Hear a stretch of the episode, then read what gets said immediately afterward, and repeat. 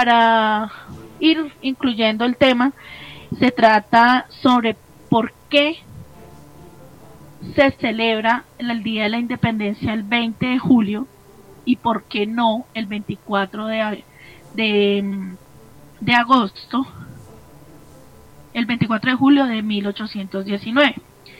Eh, este tema surge de un, todas las trayectorias que han pasado respecto al tema. Nosotros hablamos del 20 de julio como el Día de la Independencia de 1810, pero sin tener en cuenta que en el trayecto del, del proceso que hubo de la, de la, después de la independencia llegó la reconquista. Pues cuando uno habla de independencia fue porque no nos volvieron a, nos quedamos nosotros ahí, nadie nos volvió a reconquistar, ni, ni nos fundaron, ni nada de eso, sino nosotros ya estábamos ahí quieticos y nadie nos iba a molestar, pero sí se presentó la reconquista, que ahí fue cuando volvieron a llegar los españoles, y entonces, pues para mi concepto no hubo ninguna independencia. Entonces lo que vamos a abordar, lo que voy a abordar con mi equipo de trabajo el día de hoy, es en qué momento de verdad nosotros deberíamos de celebrar el Día de la Independencia de nuestra patria colombiana. Invito a toda la mesa de trabajo a que participe y a los radioescuchas que están con nosotros que disfruten y si tienen algún comentario no olviden que tenemos nuestro WhatsApp, nuestro Facebook Live, Twitter, eh, Instagram y también por YouTube. Entonces vamos a dar comienzo haciendo esta breve reseña de al punto hoy por qué celebramos el Día de la Independencia el 20 de julio y por qué no podría ser el 24 de junio de 1819. Siendo esto pues ya tan relevante, entonces quiero saludar a mi equipo de trabajo y iniciar con una, con una pregunta. ¿Saben ustedes qué ocurrió el 24 de julio en la noche y 25 de julio de 1819? Eh, amaneciendo. Entonces voy a dar paso a Ivonne. Buenas tardes. Son las 6 y 11 minutos en Colombia, 7 y 11 minutos en la costa este de Estados Unidos.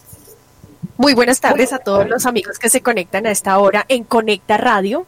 Espero que se encuentren muy, muy interesados con el tema que hoy les proponemos en la mesa de nuestra emisora. Recuerden que esta es una emisora de las siete miradas y que este es el momento donde ustedes pueden ver las siete miradas sobre este tema tan interesante. Bueno, para dar respuesta a la pregunta que dice Patti, pues el 25 de julio, ¿cómo no recordarlo?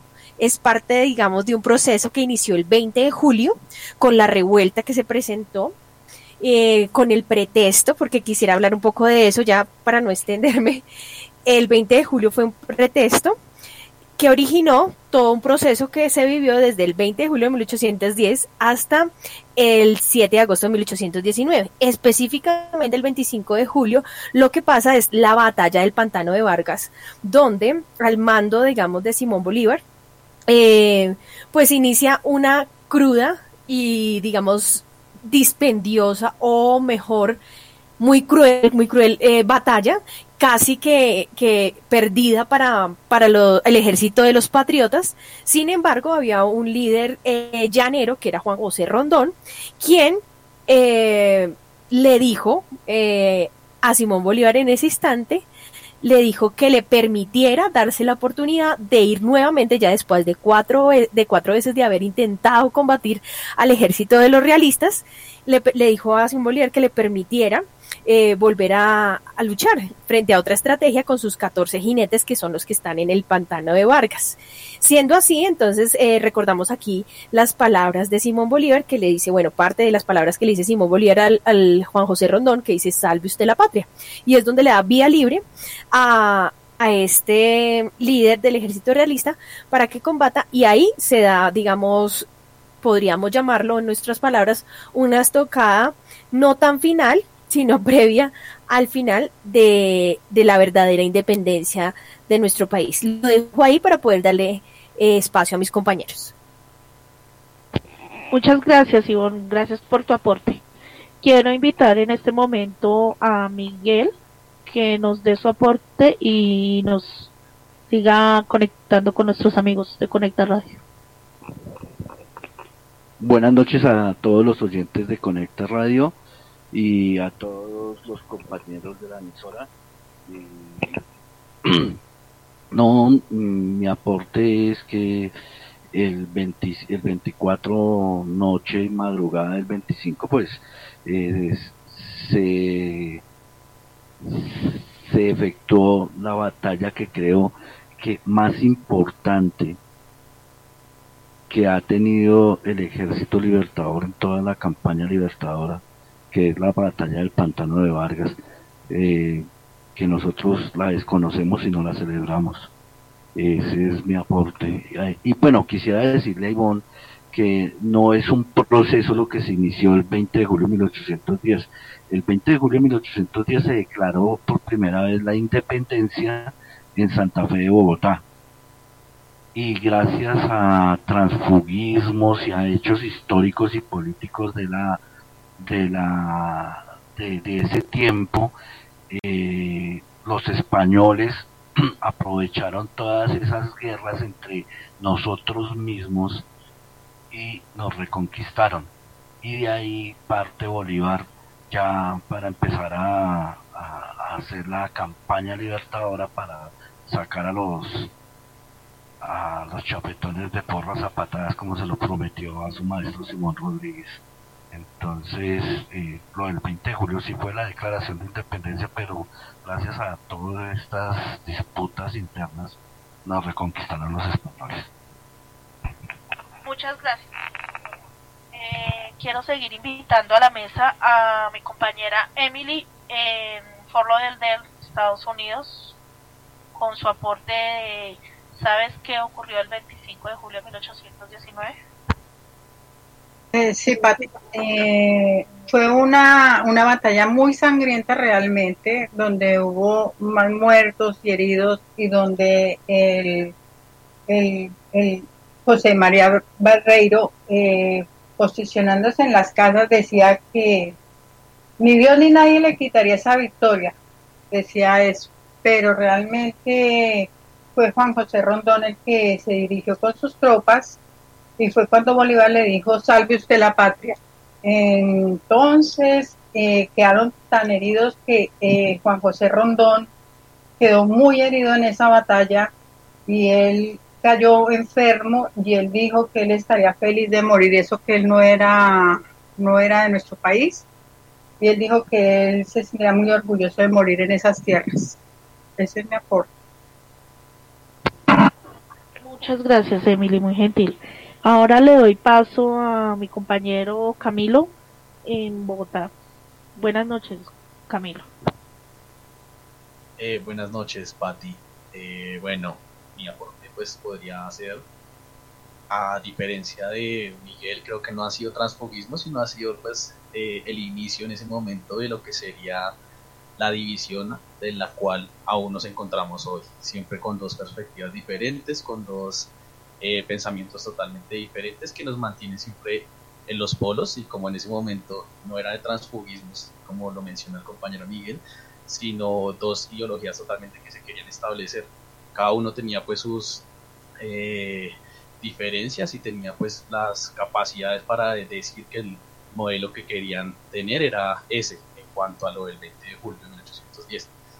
En cuanto al 24 y 25 de julio de 1819, pues ahí nos encontramos con una de las batallas más relevantes de la historia de nuestro país o de nuestra nación, puesto que, como bien lo han dicho mis compañeros de mesa, aquí se sella tal vez en cuanto a lo, a lo de la sangre, la batalla, de la guerra, pues lo que sería nuestra independencia más adelante de eh, el que el Imperio Español.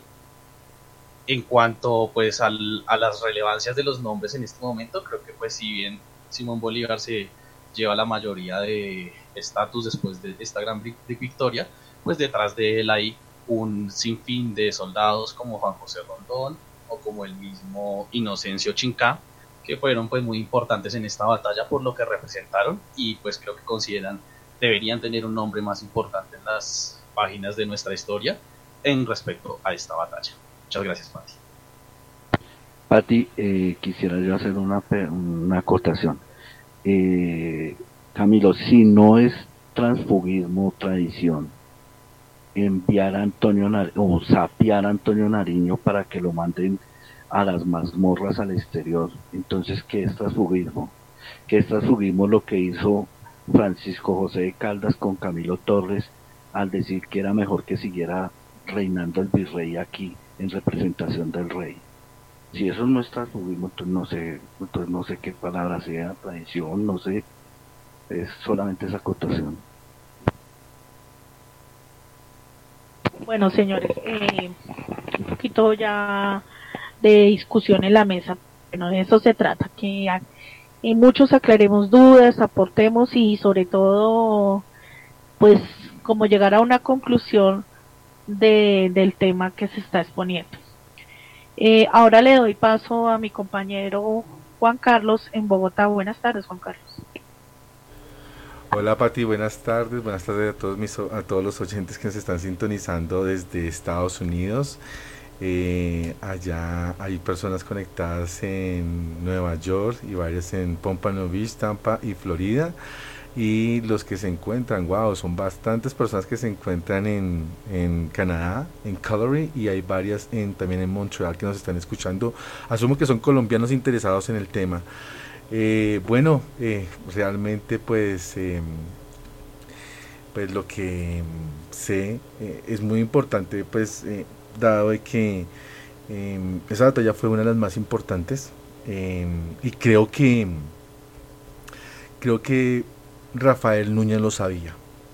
No somos los únicos que nos hemos venido cuestionando eso dado que Rafael Núñez en su sexta estrofa lo canta y, la escribió, ¿no? Y se la recuerdo a muchos que no se la sepan, que dice, Bolívar cruza el Andes, que riega dos océanos, espadas cuas centellas furjuran de, de, de Judín, de, perdón, de Junín, centauros indomables descienden de los llanos y empieza a presentirse de la apopeya al fin.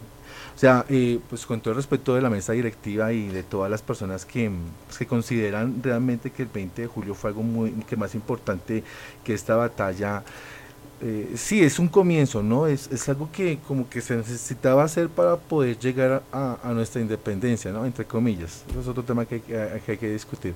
Pero, eh, pero creo que si lo plasman en, en nuestro himno nacional, eh, es porque eh, hasta Rafael Núñez sabía que esa, que, esa batalla fue más importante, ¿no?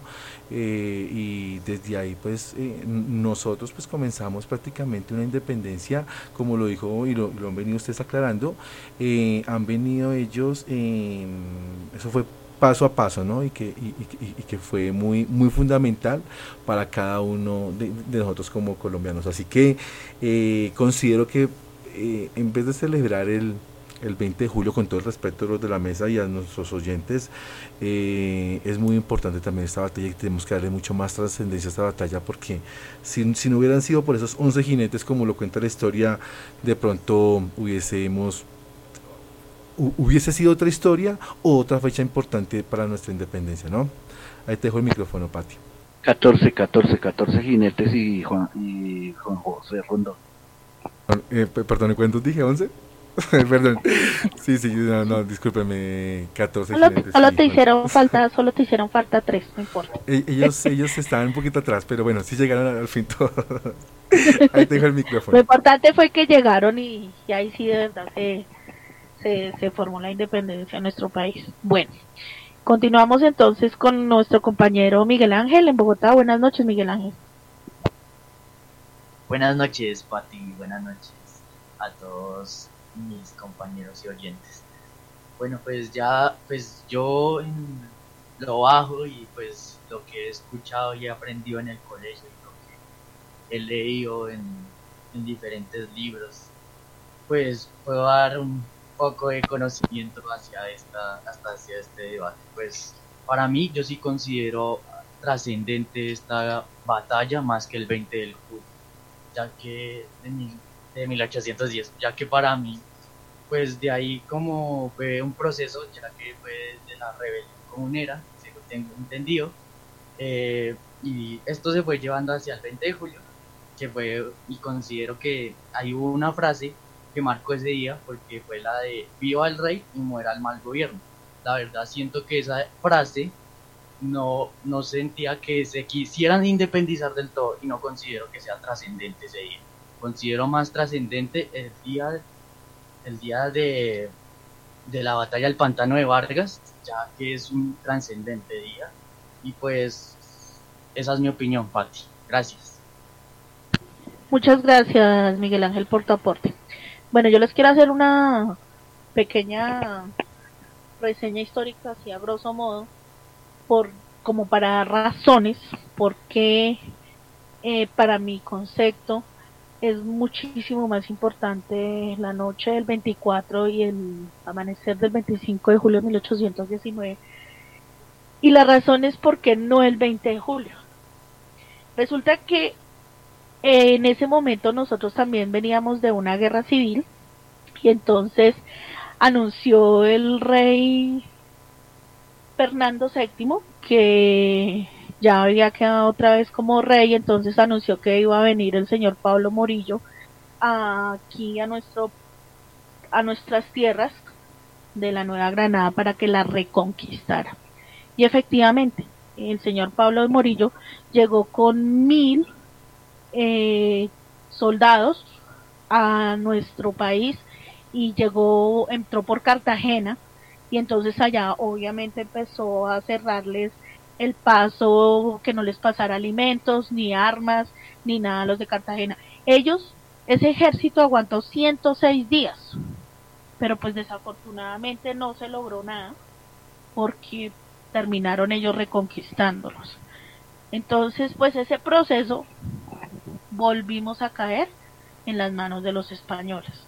Entonces viene el recorrido de la reconquista. Todo eso empezó eh, un camino para de, de, todo el proceso de que empezaran los ejércitos a armarse, a que, no, que teníamos que luchar por nuestra independencia al precio que fuera. Eh, bueno, entonces eh, quería hacer como énfasis en ese, en ese tema de por qué no el 20 de julio. También quería contarles que mm, el 18 de agosto, el, perdónenme en un momento que acá entre mis notas, mm, el 18 de agosto hasta el 6 de diciembre fueron los, lo que duró Cartagena eh, soportando y tratando de aguantar, pero pues desafortunadamente no fue posible. Bueno, y allí, entonces fue cuando don Pablo Morillo, pues, se tomó el territorio. Quiero hacerles otra pregunta. Vamos con otra pregunta, pues, que viene al tema un tanto relevante a la situación de cómo empezamos llegando el camino, cómo hacemos el camino para llegar a donde al, al 25 de agosto de 1819. Perdón, 25 de julio de 1819. ¿Por qué creen ustedes que no tiene importancia esa fecha? Le doy paso a Camilo. Gracias, Patti. Eh, bueno, considero que esta fecha no tiene la relevancia que debería tener puesto aquí la historia no se nos ha contado bien. Es un problema de, educación porque, pues, como siempre se ha contado, es una historia contada por los vencedores nomás.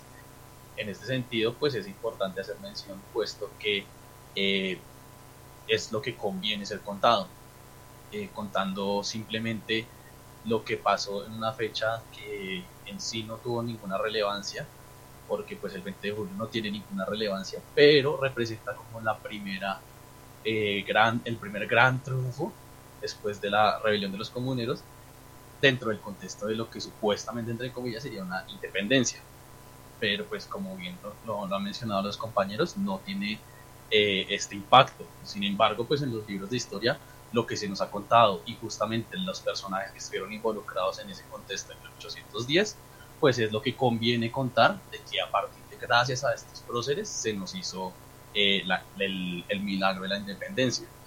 Pero se pasa justamente por debajo de la mesa la fecha del 24 y 25 de julio de 1819. ¿Por qué? Porque no conviene ser contado o porque tal vez no fueron grandes próceres los que tuvieron una gran participación, pues eh, separando lo que es Bolívar en sí, pero pues no trasciende si no se le o sea, no, no se tiene en cuenta que es la gran batalla, sino simplemente se celebra el, la finalidad, no cómo se llegó a ella, sino la finalidad que es el 7 de agosto. Entonces es importante tener en cuenta esto, que es un conflicto plenamente de educación y de cómo se nos ha enseñado de manera lineal la historia en nuestro país. Eh, yo creería y estaría un poco de acuerdo con lo que acabas de decir de que no hubo reconocidos eh, militares en, en la en la en la en la batalla pues con los renombres y todos los las arandelas que de la época de del 20 de julio porque pues fueron muchos los soldados llaneros que, que venían. Ellos tuvieron, pasaron muchas necesidades, eh, cruzaron, bueno, más adelante les cuento eso y les cuento ese pedazo de historia, pero sí yo creería que fue más, pues pienso yo, una de las posibles notas porque no le dan tanta importancia a esa fecha al 25 de, de julio de 1819 es por eso, porque tal vez no es para ellos unos cuantos harapientos no significan nada para, para la época, pero pues sí significaron mucho. Bueno, le doy paso a Emily. Bueno, Pati, gracias. Eh, yo creo que la, eh, la batalla del pantano de Vargas es el inicio, es, es la base que nos da para la independencia. Ese ya se había forjado con semejante batalla tan terrible ahí en el pantano de Vargas. Y yo también estoy de acuerdo con Camilo. En lo que yo estudié fue muy rápido lo que se vio lo del pantano de Vargas cuando más nos, más nos mm, como, como le digo, más los profesores nos enseñaban más lo del 20 de julio que lo del 25 de julio. Es verdad, la educación de eso está muy, no está bien enfocada sobre la historia de Colombia realmente. Yo estoilo de acuerdo con Camilo, ojalá eso se pudiera arreglar allá en Colombia, que nos que diera a los muchachos la historia real de nuestro país, cómo se forjaron estas batallas y cuál fue la que realmente dio el grito de la independencia. Gracias, Pati. Muchas gracias, Emily, por tu aporte. Todos los aportes de ustedes son muy importantes y así vamos mostrándole a nuestros oyentes que nos están siguiendo por nuestro Facebook Live, que nos siguen por nuestro WhatsApp no olviden comunicarse a nuestro WhatsApp, que es el 1817 eh, 989-6134, eh, para que nos dejen sus mensajes y compartan con nosotros si quieren hacer un aporte o tienen alguna pregunta y, están en nuestras manos, obviamente la responderemos. Bueno, continuamos con, con Juan Carlos. Bueno, Pati, gracias por eh, el aporte. Saludamos a todas las personas que se están comunicando directamente desde, desde el streaming de, Facebook. Un saludo muy especial a John Branif Gómez que se está conectando, se encuentra aquí escuchándonos. Eh, y a todas las personas que se están conectando también en nuestras eh, diferentes plataformas como es el, el y de nuestras aplicaciones de, celular, ¿no? Bueno, pues, eh, pues creo que yendo más al punto de todo lo que ha dicho, pues que, nuestros compañeros, eh, eh, si, no, si no estoy mal y me corrigen, por favor, después de eso, de esa, de ese problema de que el florero, que eso se formó prácticamente, fue por eso ellos querían pues causar una revuelta para ya buscar su independencia lo que eran los criollos y eh, estas personas que ya no querían hacerle más caso pues en este momento pues al rey eh, pues forman una revuelta que pues, la conocemos como el, eh, el, florero no el, florero llorente fue un protesto para, para iniciar esa, esa revuelta. Después de eso em, pues se hace un, un, un cabildo abierto se le llama así y, se escribe el acta de independencia en ese cabildo abierto. Entonces considero que desafortunadamente nos adelantamos en ese, eh, eh, en ese pedacito para, para, para, poderlo firmar y por eso es que es tan importante en la historia que se firma es el 20 de julio. Entonces, a, yo puedo que responder tu pregunta diciendo que es tan importante y se encuentra en los libros de historia es porque esa fue la fecha en la cual eh, todos eh, todos los que ya no querían hacerle más caso pues al, al, rey que, que, que, a todas estas pues lo cogen y lo y, lo ponen prisionero y lo mandan luego de unos meses lo mandan para España de, de vuelta eh, pues ellos ese, ese día el 20 de julio pues firman su acta de independencia entonces eh, eh, es por eso es que nos enseñan en las escuelas el día de, de, de, lo que es la, eh, pues, pues, nuestra independencia colombiana. Entonces, es por eso que es tan importante y no se le da realmente la trascendencia, sino que lo cuentan como, como, un evento aislado directamente a, a, nuestra independencia. Pero ya el día de hoy, ya después de que uno comienza a retomar todas esas, esas historias y que uno comienza pues a empaparse el tema, se da cuenta la importancia que tuvieron Em, eh, que la batalla del pantano de Vargas, ¿no? que es tan importante. Entonces, ese es mi aporte para ti. Muchas gracias, Juan Carlos. Gracias por el aporte. Muchas gracias a John Braniff, que está conectado con Conecta Radio. Gracias por estar ahí escuchándonos y compartiendo con nosotros. Quiero darle paso a Miguel Ángel. Gracias, Pati. Bueno, eh, pues en lo que yo he estado en el colegio, pues siempre me, han contado más acerca sobre el 20 de julio de 1810 y sobre la, eh, la batalla de Boyacá. Pues no, no siento que me hayan contado más sobre el pantano de Vargas, siempre me lo contaron más hacia lo lineal, como dijo mi compañero Camilo.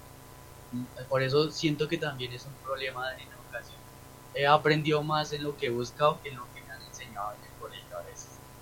Pues es ese, y considero que sí debería tener más relevancia este gran acontecimiento. Gracias. Muchas gracias, Miguel Ángel, por tu aporte. Eh, quiero invitar a Ivonne, por favor, ¿qué opinión tienes tú sobre por qué crees que no se le da la importancia, no tiene importancia de esta fecha. Bueno, gracias a todos los amigos que se conectan a las 6 y 36 del 4 de agosto a nuestra emisora. Les recordamos que estamos en nuestro debate al punto, siete miradas sobre el tema. El tema del que estamos discutiendo hoy para que las personas que se conectan a esta hora a nuestra emisora lo sepan es por qué se le da mayor relevancia al 20 de julio que al 25 20 de julio de 1810 que al 25 de julio de 1819. Para responder la pregunta que nos hace Patti, quiero aclarar a la mesa de trabajo y a los oyentes que hasta ahora se conectan con nosotros varios aspectos. Primero, el 20 de julio sí es importante y es importante por lo siguiente. Recordemos que al tiempo o en la misma, digamos, época estaba también la Revolución Francesa y de ahí muchos de esos próceres tomaron bastante información, absorbieron todas esas ideas revolucionarias y las trajeron a nuestro país. Entonces es un elemento para tener en cuenta en la discusión. Dos, ya ese, digamos, ese mm, fervor científico, periodístico, de saberes, estaba creando un, movimiento no solamente acá en Colombia, sino en América Latina. Y era el movimiento de las juntas de gobierno. Entonces, eso también tuvo impacto para ese día. Ahora, eh, según los historiadores colombianos reconocidos, mencionan dos elementos importantes para definir que ese día sí es el más importante, el 20 de julio de 1810. Dicen los historiadores que eh, es el importante, ¿por qué? Porque en ese momento se desconoció la autoridad del virrey. Fue un elemento trascendental que se dio a través de este, de este proceso. Ahora, también lo destacan este día por ser el primer acto político de, de los pobladores de esta época. Y es la siembra para un proyecto de nación que se empieza a gestar a partir de este momento.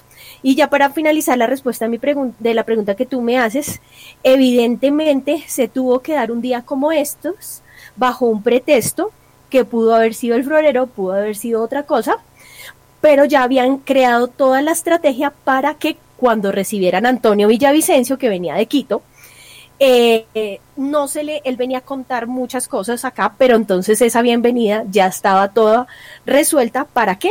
Para crear una revuelta y asimismo generar un cabildo abierto. Ahora, otro elemento importante acerca del cabildo abierto. Eh, llamaban los próceres de esa época a todos los pobladores a ser parte del cabildo abierto. Quien no fuera parte de ese cabildo abierto iba a ser eh, ahorcado, ¿no? Entonces, por eso la población también se unió y firman el acta que ya comentaba Juan Carlos, pero era un acta de que ya también lo comentaba Miguel, que lo que generó también fue otras divisiones, finalmente, porque unos iban a estar de acuerdo, ojo, y eran todo el fenómeno que se veía en América Latina, donde se veía que unos querían seguir siendo eh, parte de la corona española, unos no querían nada que ver con la corona española, como en el caso de Monpós, que fue el primer mm, el primer municipio, el primer eh, departamento, bueno, no es un departamento, es una ciudad en ser eh, declarada independiente, ¿no? Entonces dejo ahí la discusión y te doy el cambio, Pati.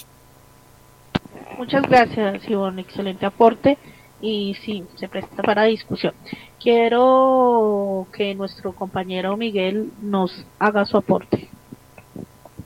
Mm, gracias, Pati. Eh, bueno, el 20 de julio es el inicio de la patria boba.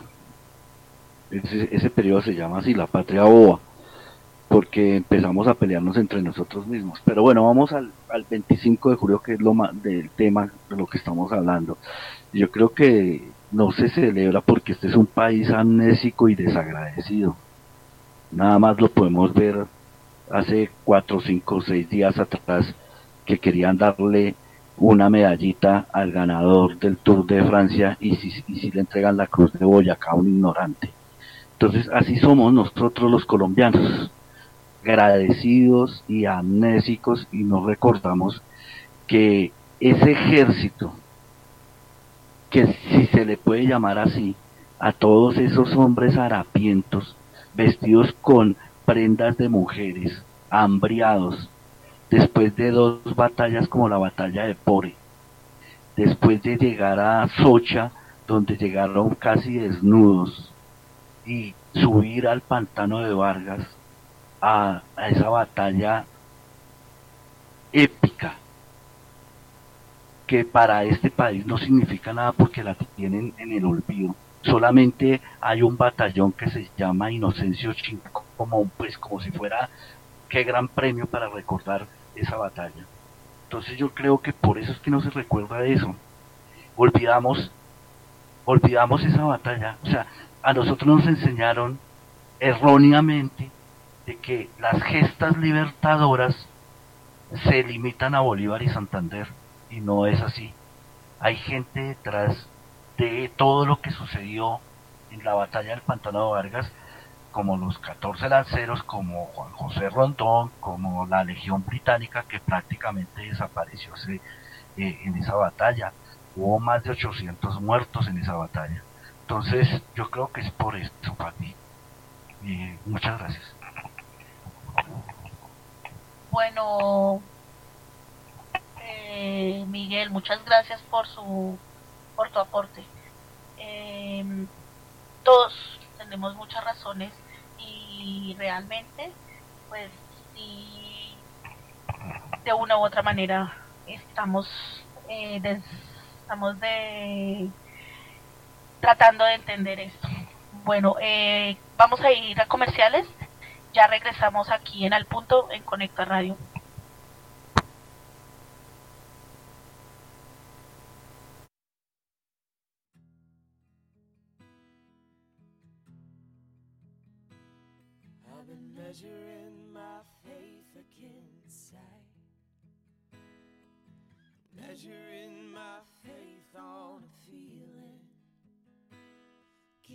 decision to prove my heart right. Cause I've been longing to see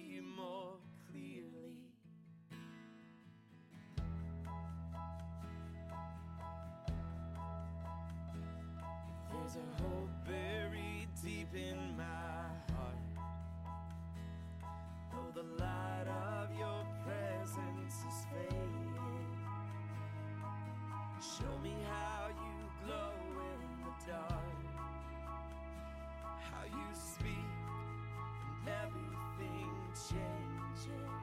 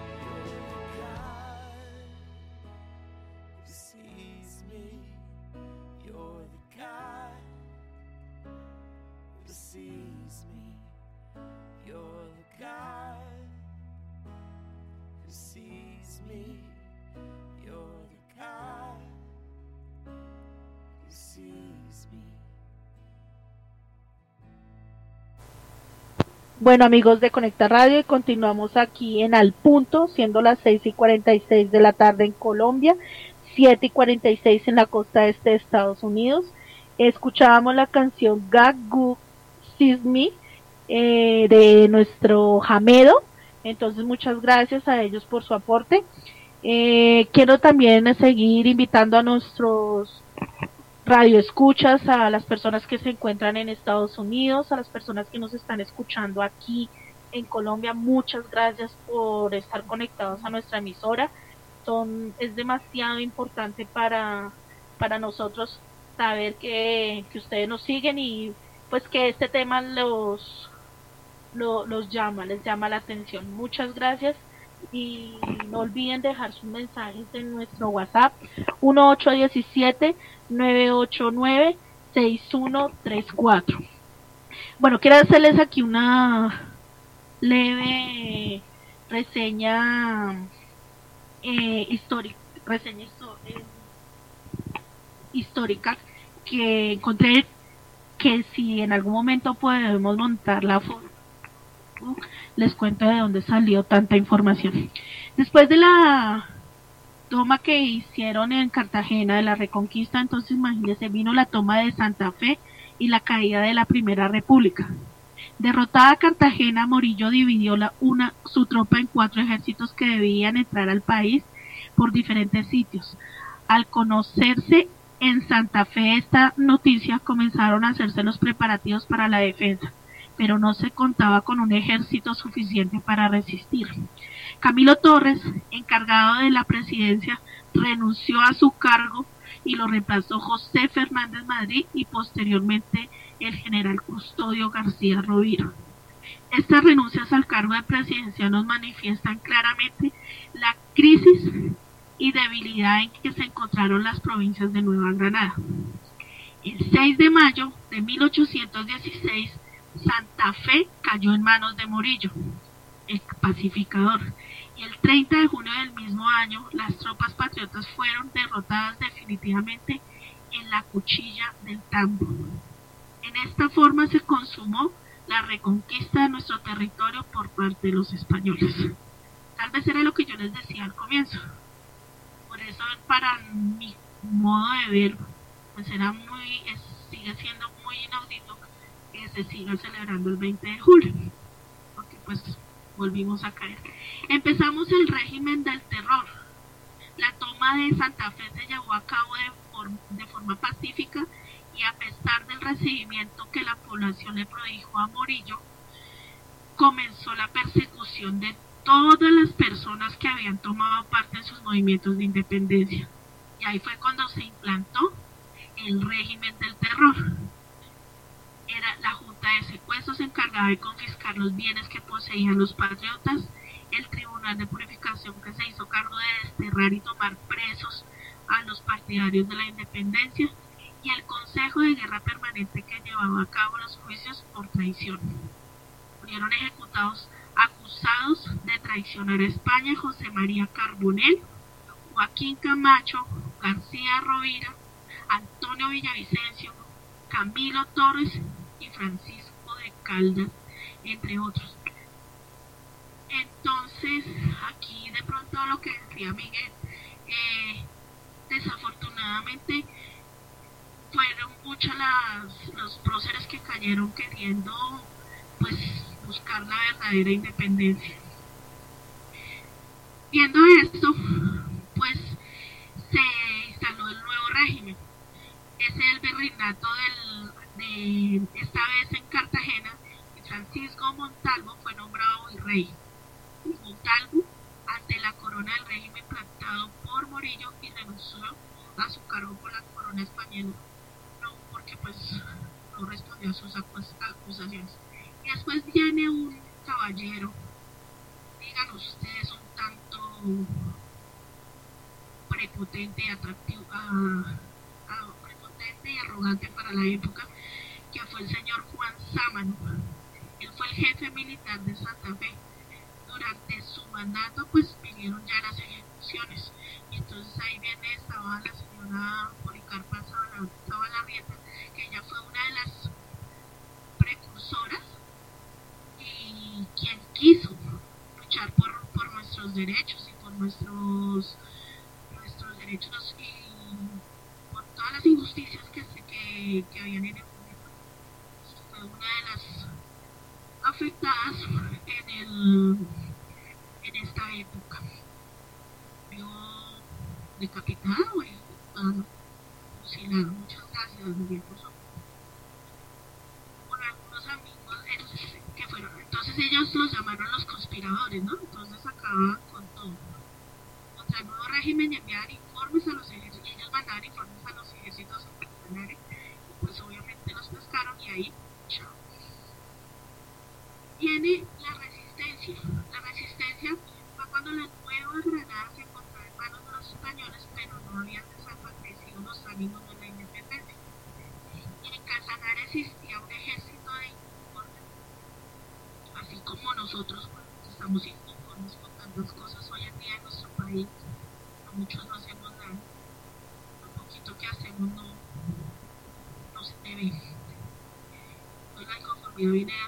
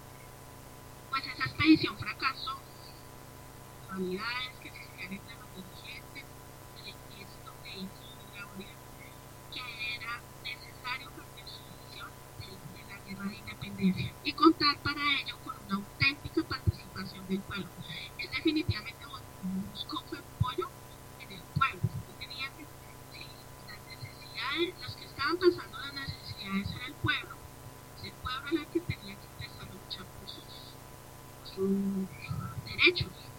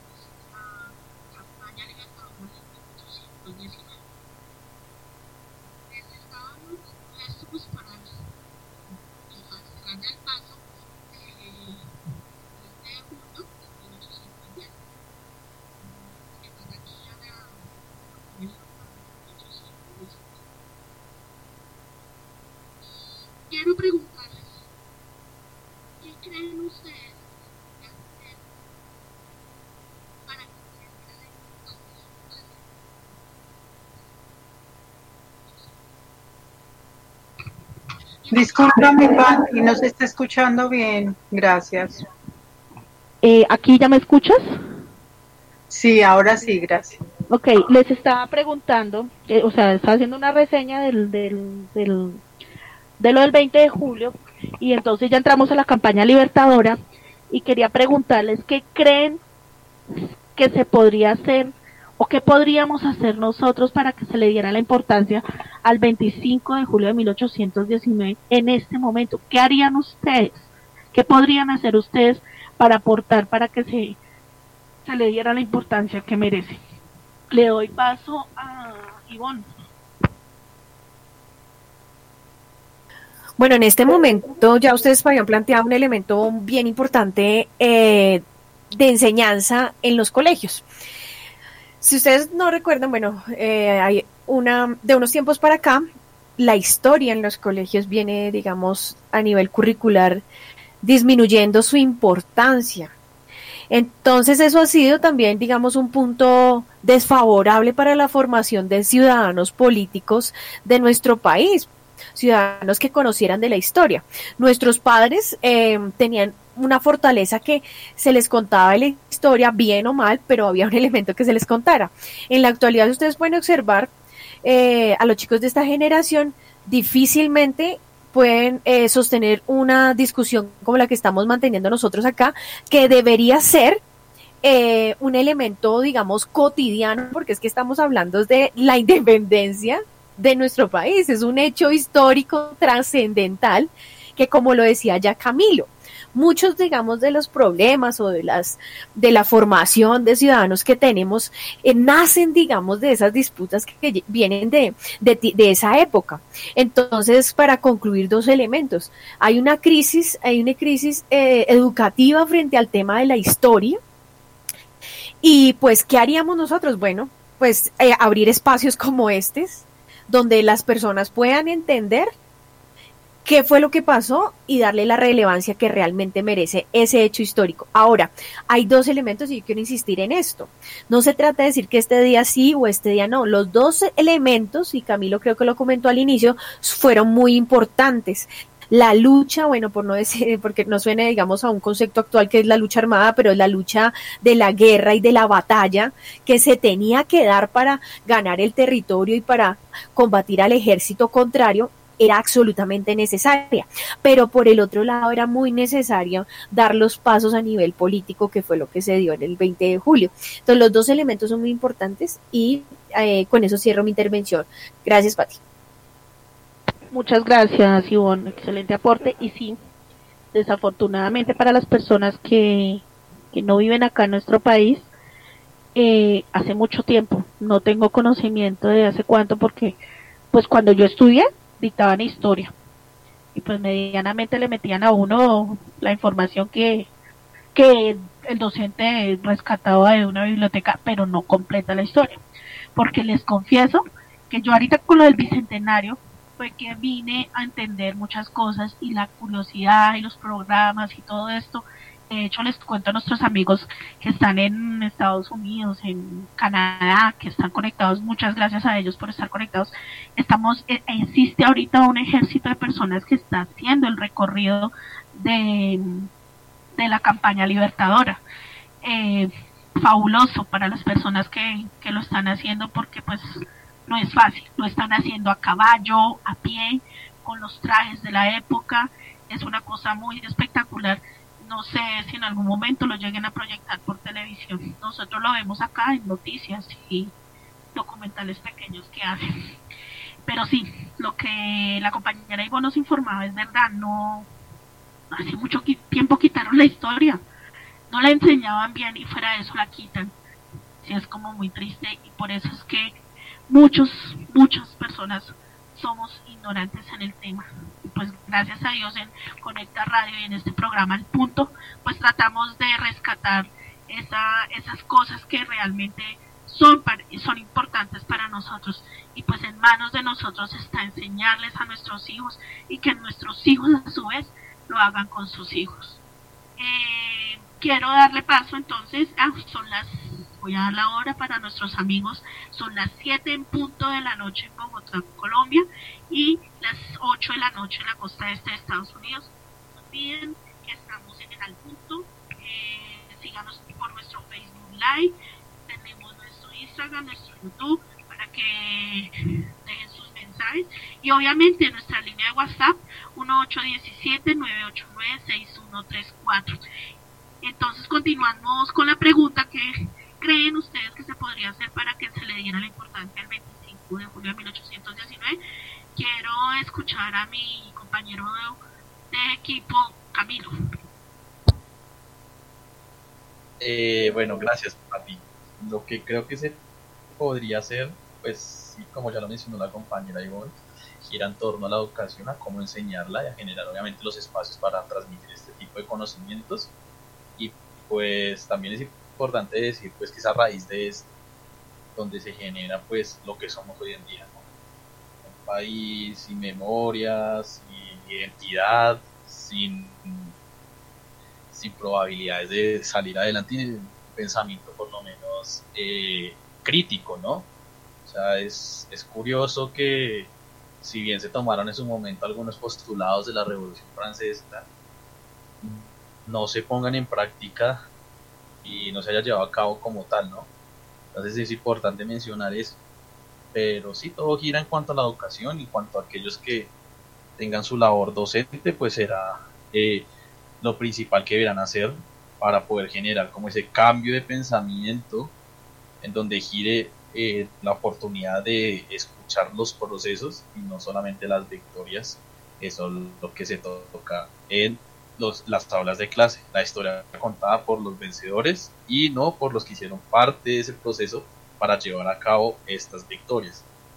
Entonces gira en torno tal vez a algún replanteamiento curricular, desde los estándares, desde los derechos básicos, para promover como esta resignificación de este hecho histórico para seguir promoviendo lo que es esta historia que en verdad nos pertenece y que podría generar la identidad de la cual carecemos en este país. Muchas gracias. Muchas gracias por tu aporte, Camilo. Muy gentil.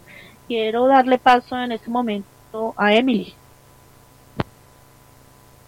Gracias, Pati. Bueno, aquí desde Fort Lauderdale transmitiendo Conecta Radio. Eh, estamos a una temperatura de 79 grados Fahrenheit, eh, 26 mm, eh, Celsius. Eh, quería decirles que, bueno, estoy de acuerdo con Camilo y con, con Ivonne, mis compañeros, porque realmente la historia de nuestro país es grande y hermosa y, y no la conocemos totalmente. Ha sido como un repaso así volaz que pasó y no le dieron la relevancia que debe tener porque hoy en día los muchachos, estoy segura que si preguntamos si alguien va al pantano de Vargas, un muchacho de la edad de hoy en día, y le pregunta dónde estás parado, no tiene ni idea qué pudo haber ocurrido en ese sitio y eso es muy triste. Y sí es bueno tener programas de información y educativos. Ojalá que el, el currículum eh, educacional de Colombia cambiara y se diera más historia y que los gobernantes que están sentados allá en las mesas allá de senadores, representantes, tuvieran un poquito de historia de nuestro país, porque estoy segura que todos los que están allá sentados no tienen ni idea de lo que llegó a ser nuestra Colombia anteriormente para llegar al grito de la independencia. Estoy segura que no tienen ni idea, saben más de otras cosas que de historia. Eso es muy triste en mi país, qué pesar y todo, pero es verdad. Le dan relevancia a otras cosas que no debe ser. Sentar personajes que no tienen ni idea de nuestra historia, porque si le preguntan a uno de ellos, tampoco, yo creo que medio saben algo de Santander o de Simón Bolívar, no creo que sepan mucho.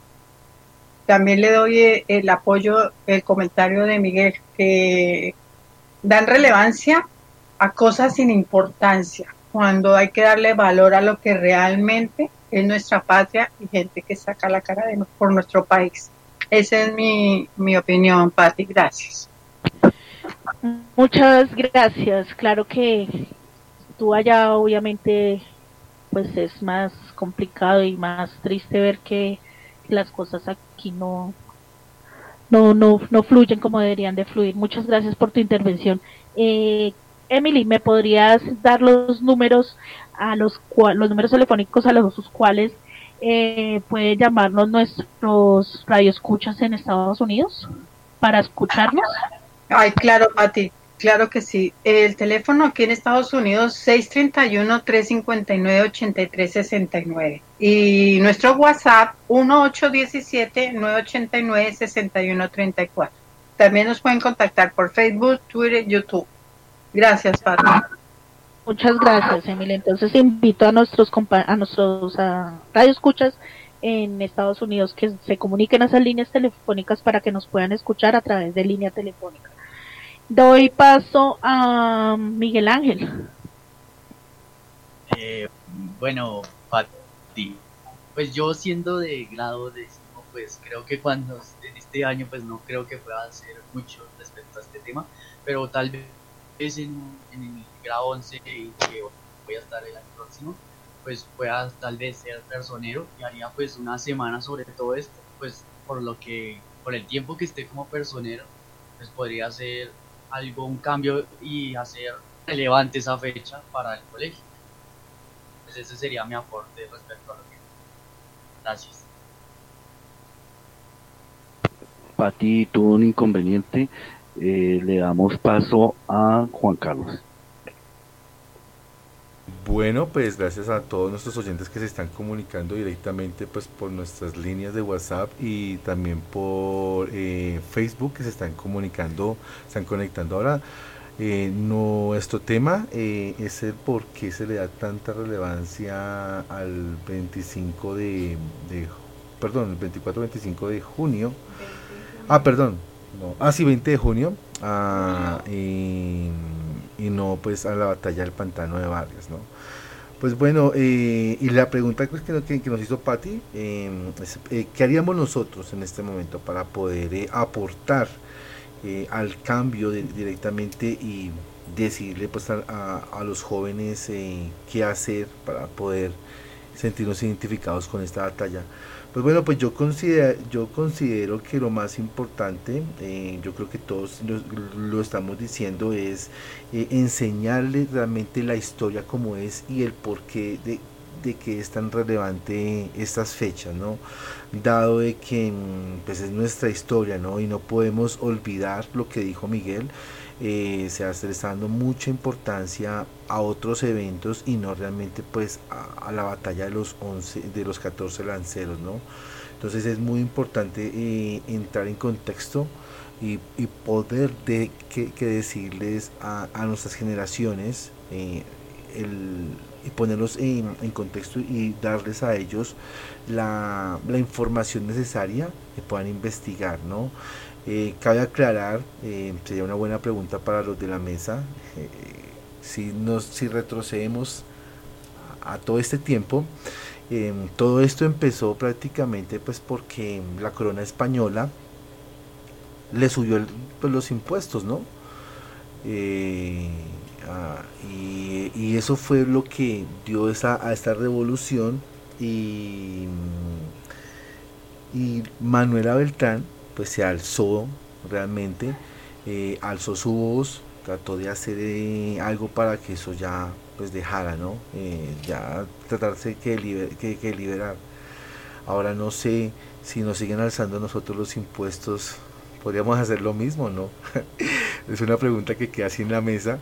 Si nos alzamos en armas todos aquí en Colombia, ojalá no van a quitar el, la transmisión por el Facebook Live, pero, sea, ¿qué pasaría? ¿Nos alzaríamos en armas una vez más? ¿Nos rasgaríamos las vestiduras o seguiríamos esclavizados a los impuestos que Colombia nos, que nos deja, ¿no? Una pregunta como que se deja en el aire, ¿no? Eh, te cedo la palabra, Pati, si es que ya estás allá en la mesa. Sí, ya, ya estoy acá y fuertes palabras, ¿no? pues porque realmente eh, las armas no siempre son el camino y está comprobado que eh, al que a hierro mata hierro muere y está, ya hoy en día no. Aquí en Colombia hacemos muchas marchas y de pronto yo soy una persona muy escéptica con las marchas porque hice muchas, pertenecí, caminé y realmente pues siguen pasando cosas y cosas terribles. Pero bueno. ¿Puedo, ¿puedo dar una opinión así rápida? Claro, eh, claro, Emily, claro. Bueno, yo estoy viviendo aquí en este país y yo vi el empuje de Puerto Rico, no sé si ustedes supieron allá, Puerto Rico es una isla. Puerto Rico eligió su gobernador. Puerto Rico sacó al gobernador al ver los desfalcos, toda la corrupción que tenía. No sé si ustedes lo vieron allá. Y sin armas, solo con protestas. Ahí, día y noche, día y noche, los puertorriqueños pelearon por su isla y lo lograron sacar. Entonces, si nosotros nombramos, votamos por esos gobernantes, ¿por qué no tenemos derecho a sacarlos también de allá cuando no funcionan? Cuando solamente se sientan a llenarse sus arcas del dinero del pueblo de lo que yo digo. Esa es mi opinión personal. Yo no estoy incitando a una guerra ni nada, pero se puede protestar, así como lo hizo Puerto Rico. Gracias, Fati. Eh, muchas gracias por el aporte, Emily. Eh, pues sí, realmente sí hay muchos medios en los que podemos hacer eso y, y mira que me, ya ahorita que tocas el tema, recuerdo mucho hace muchos años en Bolivia que le subieron el precio a, a la leche y Bolivia, estamos hablando de Bolivia, y protestaron y se mantuvieron y hicieron muchísimas cosas para que les bajaran el, el valor a la leche y lo lograron.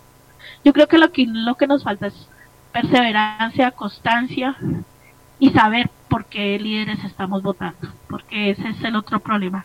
La gente habla, eh, no, es que son los mismos, por los, pero pues si votamos por los mismos, pues, pues siempre veremos a, los mismos. Entonces hay que darle, sea el motivo y sea el momento para invitarlos a todos a que sepan y lean y escuchen bien por sus eh, políticos y voten como, como debe de ser. Bueno, falta don, don Miguel, mi compañero de equipo, entonces le doy paso a Miguel. Bueno, gracias, Pati. Eh, no me quiero salir del tema. Entonces, prefiero seguir en el tema. ¿Qué hacer para para revivir, para que la, nuestra, las generaciones venideras olviden esta fecha? La historia es escrita y narrada en este país por dos versiones y siempre nos las han contado, nos la han contado sesgadamente. Cuando existió la, la clase de historia nuestros colegios, los profesores no dictaban historia, dictaban, tocaban tangencialmente los hechos que pasaban, pero nunca profundizaban. Lo que uno aprendía era porque le tocaba ir a devorar libros en bibliotecas o investigar en libros. Ahora ya la internet no lo, da todo. Y si existiera otra vez la cátedra de historia, no, la, no nos la enseñarían como debería de ser, sino tocarían los temas tangencialmente. Eso es así.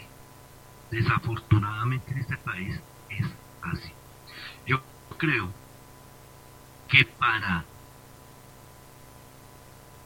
no, dejar olvidar este día, hay que hacerle un homenaje, gloria eterna y, agrade- y agradecimiento eterno a los 14 lanceros, dirigió Juan José Rondón, al capitán Julián Mellao, patriota, al capitán Valentín García, granadino, al capitán Miguel Lara, granadino,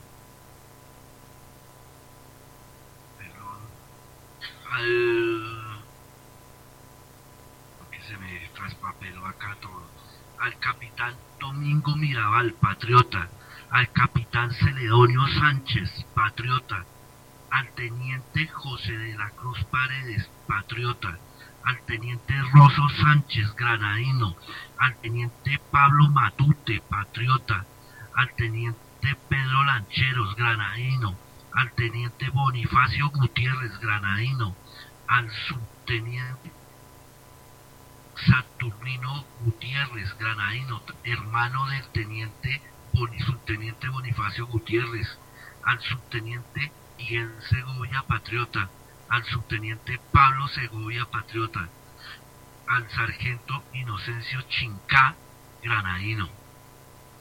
A esos 14 lanceros hay que hacerles una placa más grande que el monumento de los héroes que hay en la calle 80 y recordarlos perennemente. Gloria a ellos y agradecimiento eterno. Gracias, Pati. Muy importantes todos los aportes que nuestro equipo de Conecta Radio aquí en el punto nos están dando el día de hoy. De hecho, tenemos mucha sensibilidad por nuestra patria y queremos, y queremos siempre lo mejor para ella. A los radio escucha los invito a unos comerciales, ya continuamos en el punto en Conecta Radio.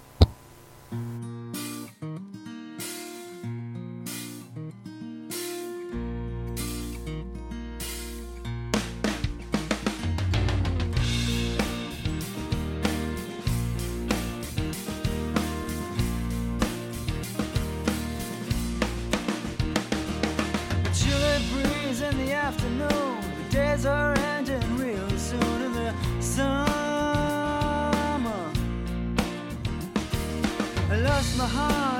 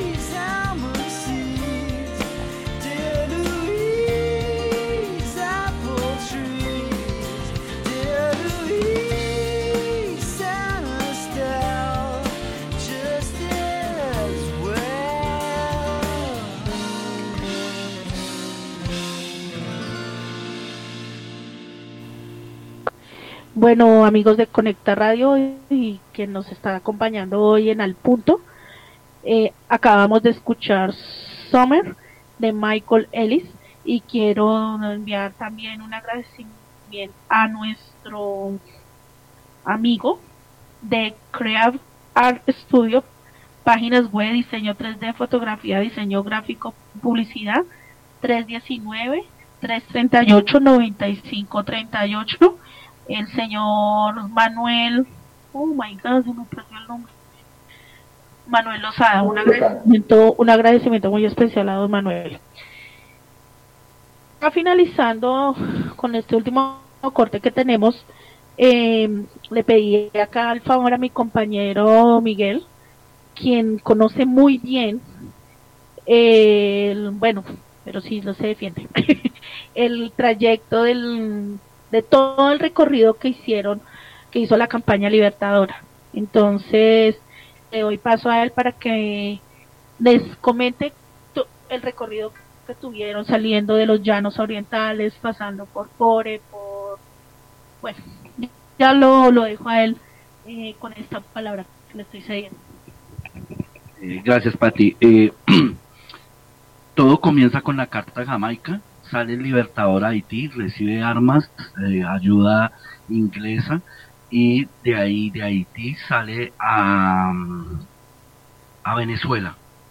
Llega a Venezuela, pasa por Comana, Comaná, después va a Angostura, al Congreso de Angostura, y allí funda la República, lo nombran presidente y sale con la campaña libertadora atravesando toda Venezuela hasta Mantecal, eh, pasando por Ceras, entrando por Tame en Arauca, yendo a Pore y a, Pa- a Paya y a Pore, y después en Socha, ah, pero primero pasa el páramo de Pisba, y, y ahí al pantano de Vargas.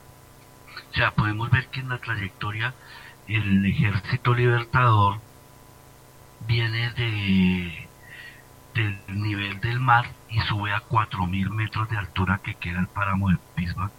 Ahí quedaron muchos muertos del ejército libertador, quedó diezmado, hambriado, muerto del frío, sin ropa.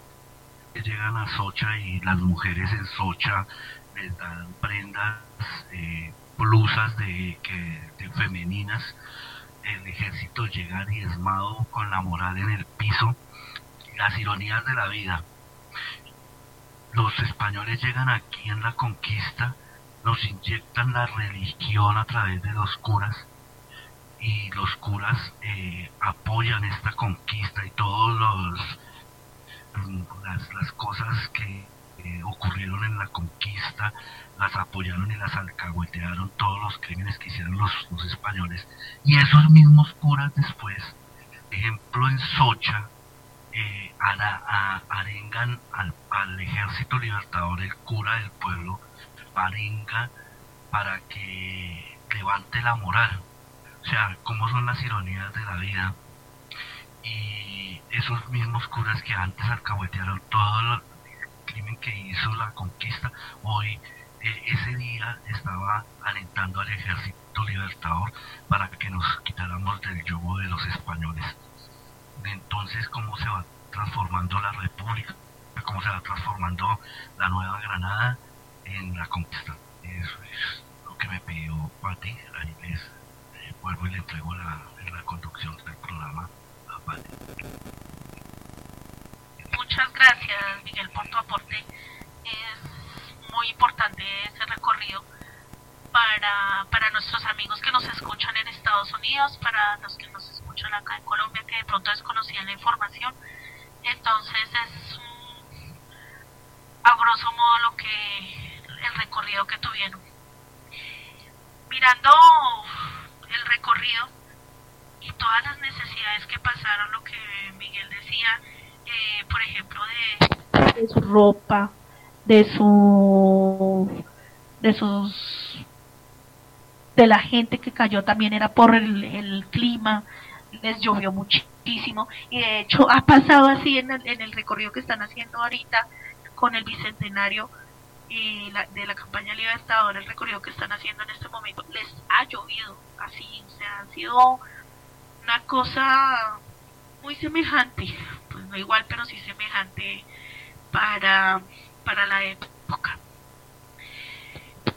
Quiero preguntar, eh, tomar, retomar la charla que estábamos teniendo antes de, de irnos a comerciales. ¿Ustedes creen que nosotros aún seguimos en la patria boba? ¿Creen que hemos salido de ahí? ¿Qué opinan ustedes, los compañeros de equipo de Al Punto en Conecta Radio? Son las 7 y 34 de la noche en Colombia, 8 y 34 de la noche en la costa este de Estados Unidos. Eh, le doy paso a Miguel Ángel. ¿Tú qué crees, Miguel Ángel?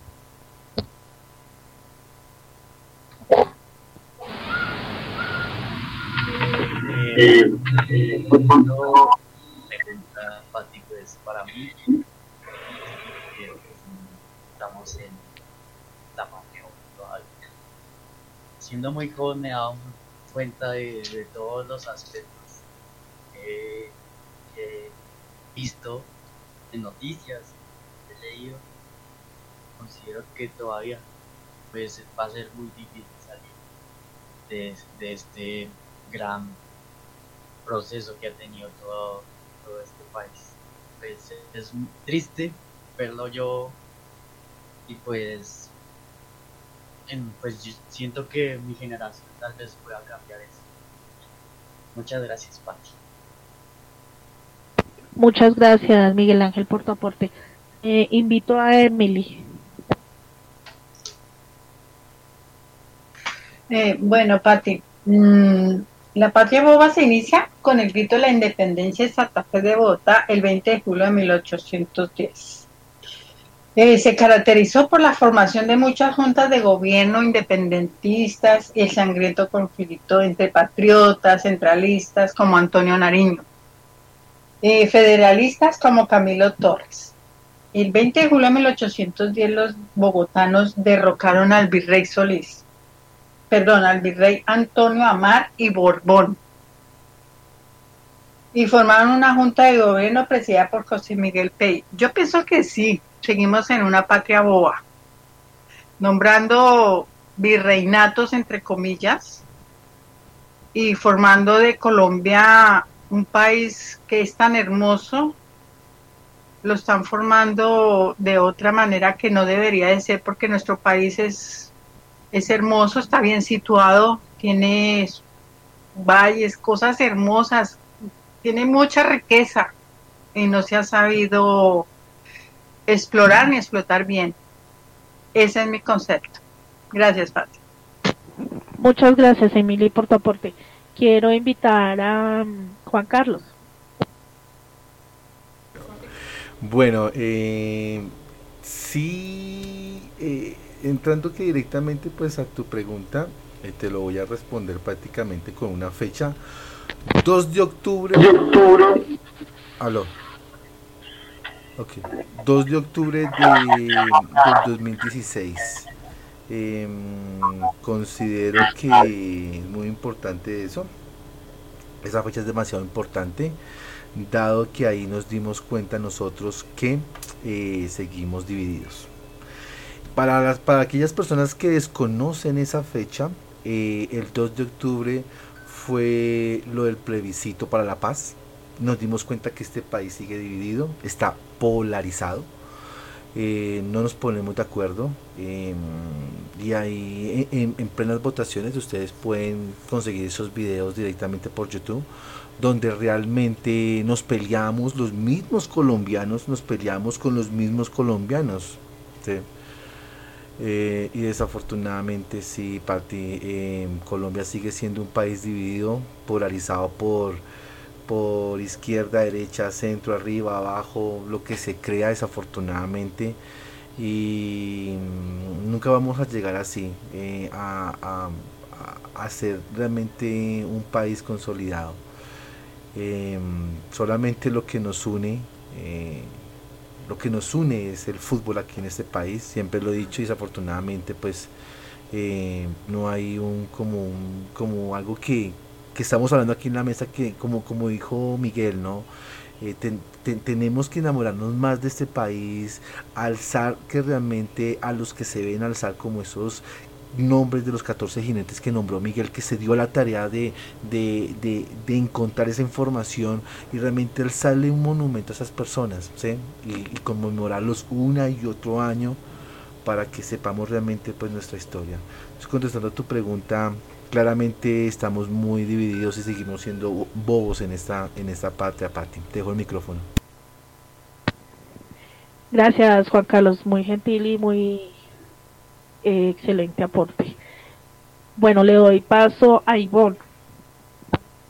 Eh, gracias, Pati. Entonces son las 7 y 30 de nuestra emisora Conecta Radio. Les recordamos y les agradecemos a toda la audiencia que hasta ahora se continúa acá en nuestro debate al punto. Ya estamos por finalizar nuestro debate eh, y agradecemos esa gran audiencia.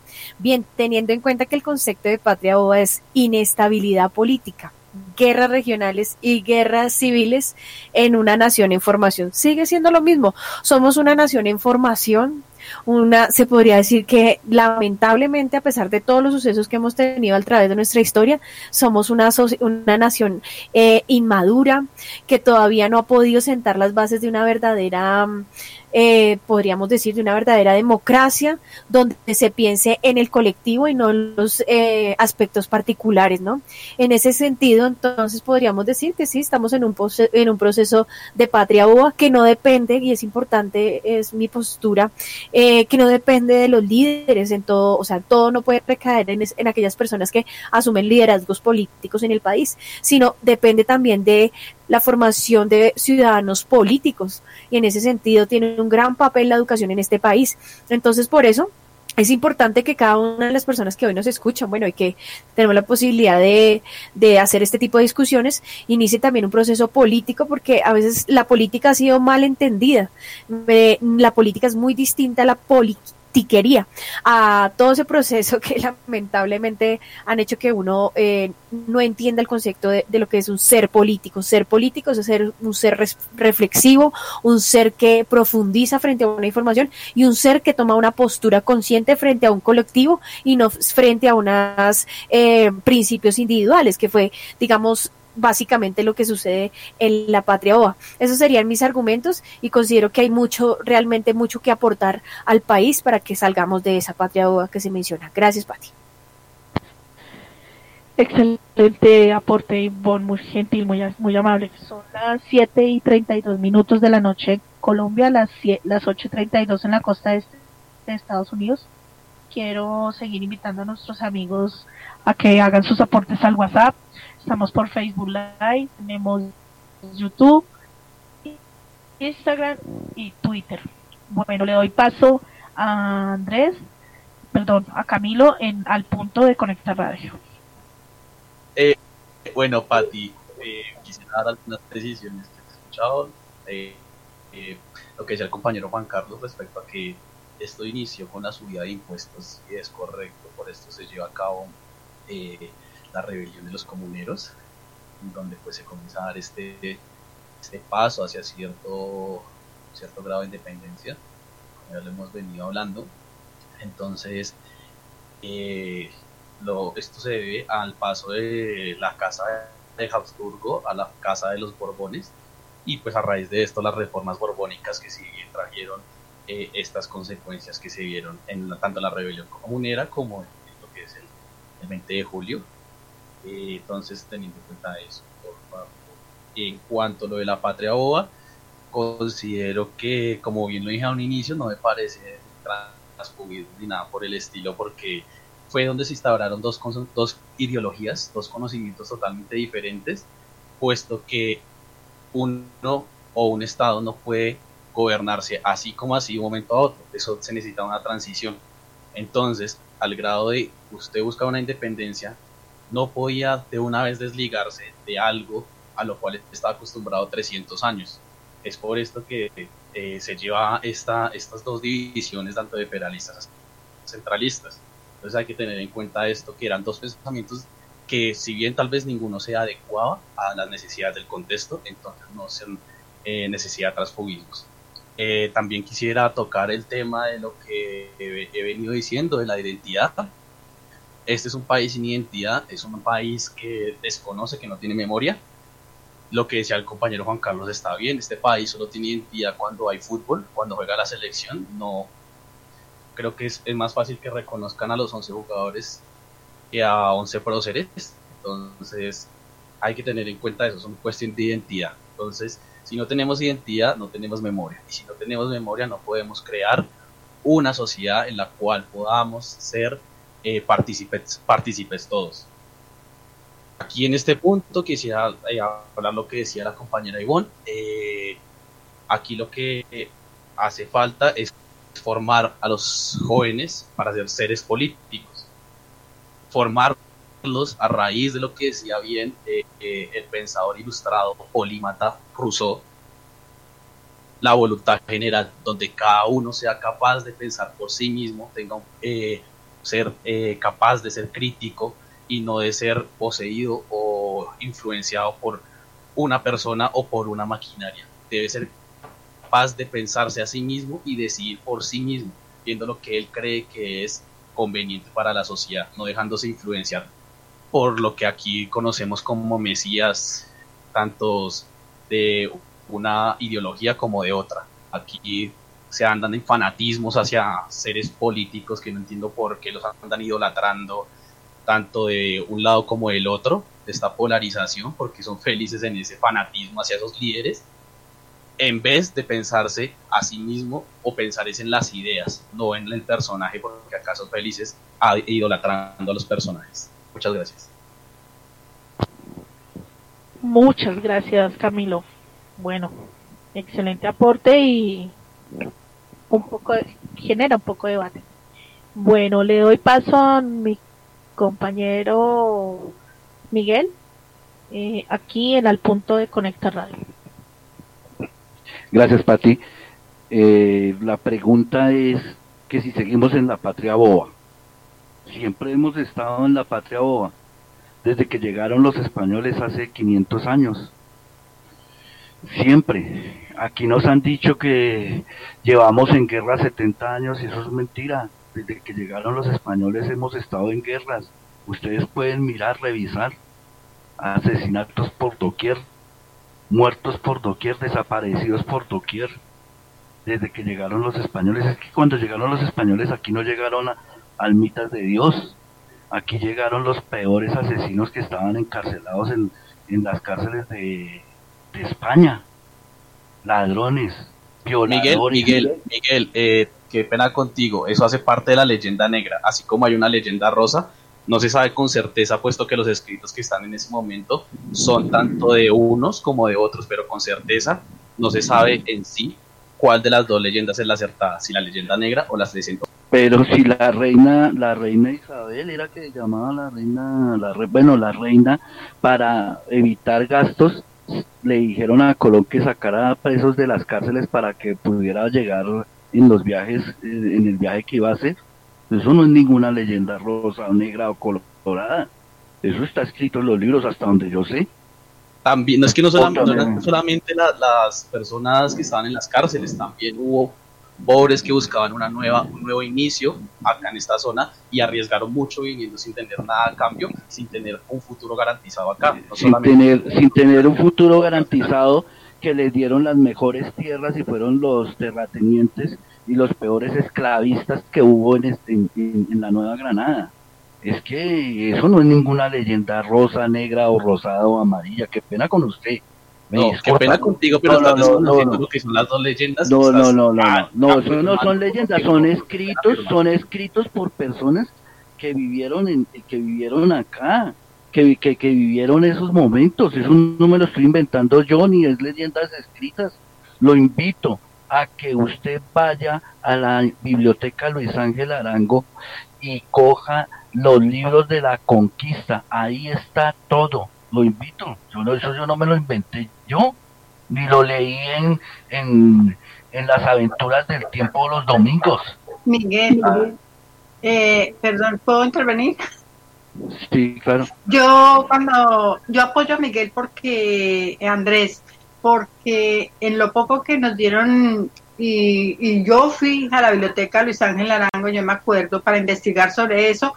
En los libros decía que los españoles vinieron a robarnos y si ustedes miran nuestras riquezas de nuestros indios están en España. Ladrones, fuera de eso, nos trajeron millares de enfermedades, millares. Claro, la gonorrea, perdón, Blanca, la gonorrea llegó en el Exactamente. viaje de Colón. La rata Exactamente. llegó en el segundo viaje de Colón, entonces eso me lo inventé pues, Exactamente, no. Ahora lo vamos a colorear. ¿Ah? Yo me acuerdo que yo hice esa investigación en la Luis Ángel Arango, que a mí me mandaron a investigar y yo me acuerdo. Y ahí fue donde yo aprendí que los españoles son unos ladrones, nos trajeron enfermedades, que saquearon, violaron mujeres, esclavos, hicieron de nuestro pueblo esclavos. Eso es verdad. No es rosado ni negro. Yo no tengo ni idea cuál es la historia rosada o negra, pero esa es la verdad. En la Luis No, Ángel está, está- está bien lo que ustedes están diciendo, Claro, total. eh, o sea que cuando trajeron los negros de África, cuando trajeron los negros de África, eso es rosa, eso es negro. la eh, amaestrados a leer la historia de una manera. Porque así No, como no, no, ustedes no, no, no, no, no, no, no, no, no, no, perdóneme. estos que ya hoy están reevaluados y tienen que estar nuevamente en, en contienda esto que se está enseñando, ustedes tienen que tener en cuenta que ustedes aprendieron de una forma en la cual se enseñaba diferente y se enseñaba una cosa específica. Hoy en día se enseña de otra forma y se enseñan justamente cosas que ustedes ni siquiera tenían conocimiento. Por ejemplo, lo que les estoy diciendo, lo que ustedes están diciendo la mayoría de personas de la edad de ustedes, obviamente lo va a pensar así porque fue lo que a lo que les enseñaron. Pero No, hoy en día no, perdóneme, eso no me lo enseñaron a mí. No, no, no, qué pena, no, qué pena. Ni es una forma de enseñar ni de adoctrinamiento que nosotros recibimos. no, no, No, no, no, no, no. No, generalizar es muy fácil. Falacia lo que usted está diciendo. es diferente. Hay que ir a la Luis Ángel Arango y investigar. claro, hay que. Yo lo vi allá y lo leí en un libro de la Luis Ángel Arango. Es que eh, falacia lo que él está diciendo, o sea, porque allá le dijeron dos o tres profesores en la universidad que hay historia morada negra, o sea que la historia negra es cuando los, los españoles traen a los, a los negros africanos aquí y, lo, y los los mezclan con la esclavitud de también de los de los criollos. Entonces eso, eh, esa es la historia negra. No discúlpeme no que usted no puede venir a faltarle al respeto a uno así y que es una manera que nos adoctrinaron o nos enseñaron. No es que a mí no me enseñaron eso. A mí me tocó ir a leer en la Luis Ángel Arango y en varias bibliotecas del centro de Bogotá ¿Hace cuánto fue eso? en el año 92 claro y es que eh, es que el- el- para el quinto centenario del descubrimiento de América me tocó hacer un trabajo a mí sobre sobre el descubrimiento de América y tengo ahí y todo con bibliografía y todo de quién de, de dónde saqué las investigaciones yo lo tengo en mi casa entonces usted no puede venirme a decir de que eso me, adoctrinaron o fue una forma de que me enseñaron no es que a mí no me enseñaron a mí me tocó irme a quemarme las pestañas para yo poder decir lo que estoy diciendo entonces la patria boba siempre lo hemos sido gracias patria Eh, bueno, al finalizar se prendió esto, pero estuvo muy bueno. Quiero agradecer a cada uno de los miembros del equipo. Muchas gracias por sus aportes, muchas gracias por eh, estar en este debate al, en al punto sobre nuestro tema del día. Le- los quiero invitar a que no se desconecten a nuestros eh, radio escuchas de Conecta Radio porque a continuación viene nuestra compañera Emily con su programa de ay Dios mío se me olvidó. Conéctate con Dios. Conéctate con Dios. Entonces eh, nuestra compañera Ivonne tiene un mensaje final. Yo me despido con otro mensaje con las palabras de el coronel Juan José Rondón, quien al grito de coronel salve usted la patria, pues luchó por nosotros y luchó por, por un ejército que había pasado muchas necesidades y logró llegar a formar parte de la batalla del puente de Boyacá. Con la batalla de Boyacá se dio por terminado el dominio político español sobre nuestro territorio aunque todavía quedarán, quedarán residuos de los ejércitos peninsulares. De aquí partieron expediciones militares dirigidas por Bolívar a liberar Venezuela, Ecuador y Perú. Muchas gracias a todos ustedes. Sigan conectados en Conecta Radio. Que tengan una feliz noche. Pati, Pati, Señor, que viva Colombia. gracias. Eres muy breve y muy conciso. Que viva Colombia a pesar de nuestras adversidades y de nuestras cosas. Muchas gracias para todos. Le doy paso a Ivonne que tiene un mensaje final. Bueno, amigos de Conecta Radio, muchas gracias por haberse conectado en este debate, que más que un debate fue un tema de reflexión y creo que hubo muchos aprendizajes. Esperamos que ustedes eh, hayan tomado y que esto los deje inquietos. Más que viva Colombia, viva la historia y que todos trabajemos para realmente conocer la profundidad y no repetir los errores. Eh, muchas gracias, Pati, por este debate tan maravilloso. Sigan conectados aquí en nuestra emisora de Conecta Radio y no se despeguen porque ya viene Emily con Llegó el Tiempo. Los dejamos con una canción de Aterciopelados. Gracias por todo. Éxitos.